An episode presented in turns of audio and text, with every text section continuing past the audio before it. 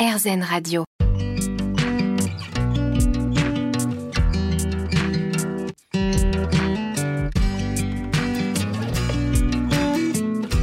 L'instant présent Aurélie Godefroy. Bonjour, c'est Aurélie Godefroy. On se retrouve pour l'instant présent, votre émission hebdomadaire sur RZN Radio. Avec nos invités, nous comprenons l'importance de se poser en conscience, de s'ancrer, de méditer, de mettre sur pause dans notre vie quotidienne pour mieux vivre les différentes problématiques que nous pouvons rencontrer, que ce soit au niveau personnel, professionnel ou encore émotionnel. Et j'ai l'immense bonheur aujourd'hui d'accueillir Sophie Talmen. L'instant présent Aurélie Godefroy. L'instant présent sur RZN Radio et je suis aujourd'hui en compagnie de Sophie Talmen. Bonjour. Bonjour. Vous venez de publier chez Albin Michel La promesse du Nil. Alors je précise que ce n'est pas votre premier livre. Euh, vous avez écrit plusieurs romans et vous êtes aussi neurologue, chef du service d'ailleurs de neurologie, je crois, de Lorient. Tout à fait. Alors, Sophie Talmen, euh, la première question que je me suis posée, puisqu'en fait je suis une grande euh, lectrice et fan de vos livres, c'est comment vous trouvez le temps d'écrire? Puisque... C'est vraiment un équilibre pour moi. J'écris le soir euh, quand mes enfants sont couchés pour me détendre, pour évacuer les émotions de la journée, hein, parce que c'est vrai que travaillant à l'hôpital, en, neurologie particulièrement, où, où, je suis amenée à avoir des choses difficiles, hein, des, patients qui du jour au lendemain euh, font un AVC. Euh, donc je traite de, sujets douloureux. Euh, je fais des fois des annonces pas faciles et j'ai besoin d'évacuer, vraiment. j'ai cette passion depuis plusieurs années. C'est mon huitième roman. Et c'est devenu un besoin, l'écriture, comme une drogue. Retrouver mes personnages, me poser, c'est vraiment un équilibre de vie. Mm. Et alors, c'est intéressant puisque vous dites que vous en avez vraiment besoin euh, et que ça correspond quelque part à un rituel. Est-ce que justement, c'est vraiment quotidien? Comment ça se passe plus précisément? Vous rentrez, vous couchez vos enfants et tous les soirs vous écrivez? Oui, c'est un rituel du lundi au vendredi. Je suis très rythmée parce que le week-end, c'est pour ma famille. Hein. C'est quelque chose d'assez solitaire. L'écriture est un peu égoïste. Donc, euh, le, du lundi au vendredi, euh, tous les soirs. J'ai besoin de ce temps-là. Euh, je le compare un peu à l'hypnose euh, et à la méditation. Enfin, c'est vraiment un moment où je suis hors du temps, hors de ma réalité de tous les jours. J'ouvre ma fenêtre vers mes personnages. c'est mon monde imaginaire, ma famille de papier. Et, et, voilà, je vois pas le temps passer et, et ça me pose, ça me détend. Mm. Et comment vous arrivez justement à vous mettre dans cet état, j'allais dire, euh, peut-être de conscience modifiée ou de, mm-hmm. méditation? Parce qu'encore une fois, effectivement, avec ce que vous vivez en journée, ça doit pas mm-hmm. être évident.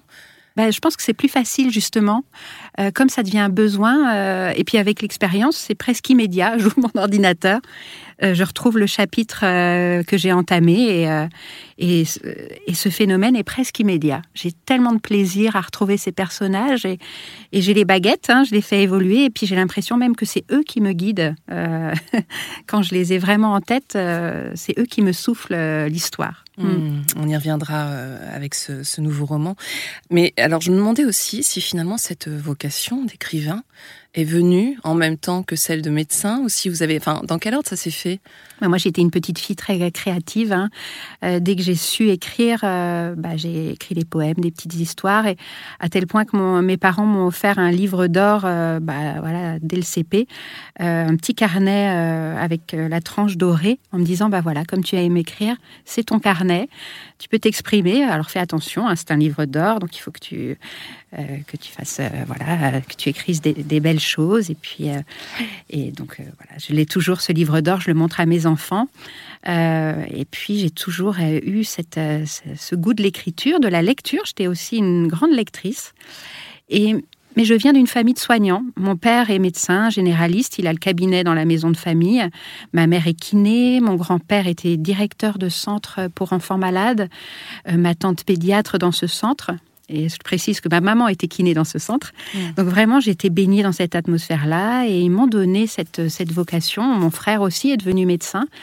Euh, donc j'ai vraiment hésité euh, au lycée euh, si je prenais cette voie littéraire que j'adorais ou cette voie médicale aussi qui m'était soufflée par, par... Et alors, qu'est-ce qui vous a permis de trancher? Mon père, très pragmatique, m'a dit mais par contre, si tu choisis médecine, c'est maintenant. Hein. Tu vas pas choisir euh, euh, dans quelques années de faire médecin. C'est la décision, elle doit se prendre maintenant. Par contre, ton côté créatif, il sera toujours en toi. Et je faisais beaucoup de théâtre aussi. J'avais une petite troupe au lycée et il m'a dit mais tu pourras toujours continuer à le faire ça. Par contre, voilà, médecin non donc, je l'ai écouté. Je me suis lancée euh, dans les études médicales et j'ai toujours eu cette double facette puisque euh, tout de suite euh, dans les études de médecine, j'ai créé une troupe de théâtre et on a monté La maladie de Saxe de Martin Winkler en pièce de théâtre. D'ailleurs, l'auteur est venu à notre représentation et j'ai pu discuter avec lui. Et je me suis dit, voilà, je peux faire médecin, écrire des livres. Voilà, je, je, dois aussi en partie à Martin Winkler. Eh bien, merci à Martin Winkler. On se retrouve dans quelques instants. L'instant présent Aurélie Godefroy. L'instant présent sur RZN Radio, nous sommes en compagnie aujourd'hui de Sophie Talmen qui publie La promesse du Nil. Alors Sophie Talmen, vous évoquiez ce double parcours en quelque sorte hein, de médecin et, d'écrivain ou d'écrivaine, je ne sais pas euh, comment vous préférez qu'on vous qualifie. Comme vous voulez. Euh, et, finalement cette rencontre avec Martin Winkler qui est effectivement un médecin absolument incroyable, une très belle âme aussi j'ai envie de dire. Et en fait il vous a, vous disiez que vous aviez monté donc sa pièce, hein, La mhm. maladie de Saxe. Est-ce que vous avez poursuivi ce lien avec lui par la suite? On s'était retrouvés dans une euh, émission à Public Sénat tous les deux. Alors c'était particulier parce que c'était pendant le confinement. Donc c'était en visio, on était chacun euh, chez soi. Lui il est à Montréal, euh, moi en Bretagne. Et je lui avais rappelé cette histoire de pièce de théâtre, bien sûr, et il s'en rappelait parce qu'il avait fait le déplacement jusqu'en Bretagne pour venir nous voir à Rennes, hein, à la fac de Rennes. Et depuis, on s'écrit de temps en temps. Ouais. Ah, c'est beau, ce, lien perdure en fait. Hein. Et ça l'avait intéressé, mon histoire, parce que lui-même euh, anime des ateliers d'écriture au sein de la fac de médecine à Montréal. D'accord. Et il était content bah, qu'une étudiante en médecine euh, voilà, euh, ait cette activité d'écrivaine à côté. Mm. Mm. Est-ce que c'est fréquent d'ailleurs qu'on voit des médecins, parce qu'on connaît justement des archéologues, des historiens mm. qui sont aussi écrivains, est-ce que des médecins sont aussi écrivains, mais écrivains de romans, j'entends? Non, euh, écrivain d'essai euh, sur la médecine, euh, voilà. Mais écrivain de fiction, non. Et ça, j'avais pas eu le recul de me dire que j'étais un peu un ovni dans, dans ce monde littéraire. Et c'est aussi ça qui a plu à mes maisons d'édition.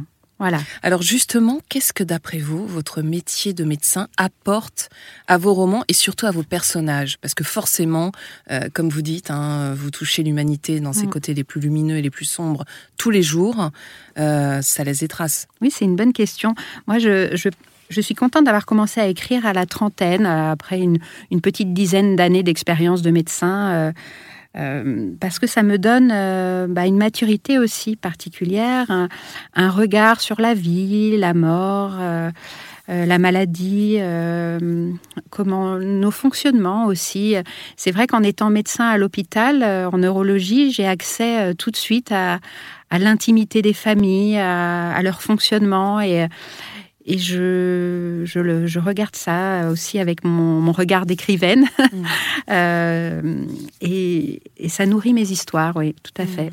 Et ça vous permet peut-être aussi de prendre un petit peu de distance, puisqu'on imagine que pour vous, c'est pas forcément évident aussi à vivre. De la distance. Et, et je pense qu'il y a beaucoup de médecins qui ont une passion à côté. Moi, c'est d'écrire. Euh, mon mari étant médecin aussi, lui, c'est le sport. Il évacue beaucoup mm. par le sport. Et, et c'est pour moi la clé. Euh, il faut avoir euh, échappatoire en fait pour, pour être bien dans ses baskets, être zen au boulot. Mm. Alors, on va revenir sur ce roman euh, qui sort bah, assez récemment. Il est sorti fin mars, mm-hmm. c'est ça? Tout à fait. Est-ce que vous pouvez nous raconter l'histoire sans trop la déflorer, parce que on va laisser aux, lecteurs, aux auditeurs le plaisir de le mm. lire. Mais euh, en tout cas, ce qu'on peut dire, c'est qu'on y retrouve en général euh, ce qu'on a dans vos précédents romans, des destins cabossés, des, des histoires de résilience, de reconstruction, euh, et puis finalement, bah, la lumière au bout. Tout à fait, c'est un thème que j'aime beaucoup aborder dans mes romans. Donc c'est Alexis. Alexis, il est urgentiste et il revient de huit ans de médecine humanitaire à travers le monde il revient complètement cassé de notamment sa dernière mission en Syrie, avec l'idée qu'il est plus trop fait pour exercer la médecine, euh, qu'il est plus capable de faire du bien autour de lui. Donc il revient à Brest euh, et là il croise un de ses amis, euh, voilà médecin lui aussi, qui lui demande un service. c'est de remplacer son papa, l'unique médecin de l'île de Groix, qui refuse de prendre sa retraite et de s'arrêter pour se faire opérer d'une prothèse de hanche. Donc il lui demande voilà de, le dépanner hein, comme un, ami. Et du, coup, Alexis va accepter un peu à contre-coeur d'aller sur l'île de Groix pour réaliser ce remplacement.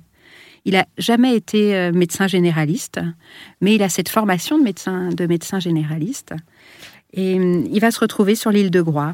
Et là-bas, ben, il va faire la rencontre euh, voilà, de, des habitants. De, il va aussi découvrir ce que, ce que peut être cette médecine de proximité.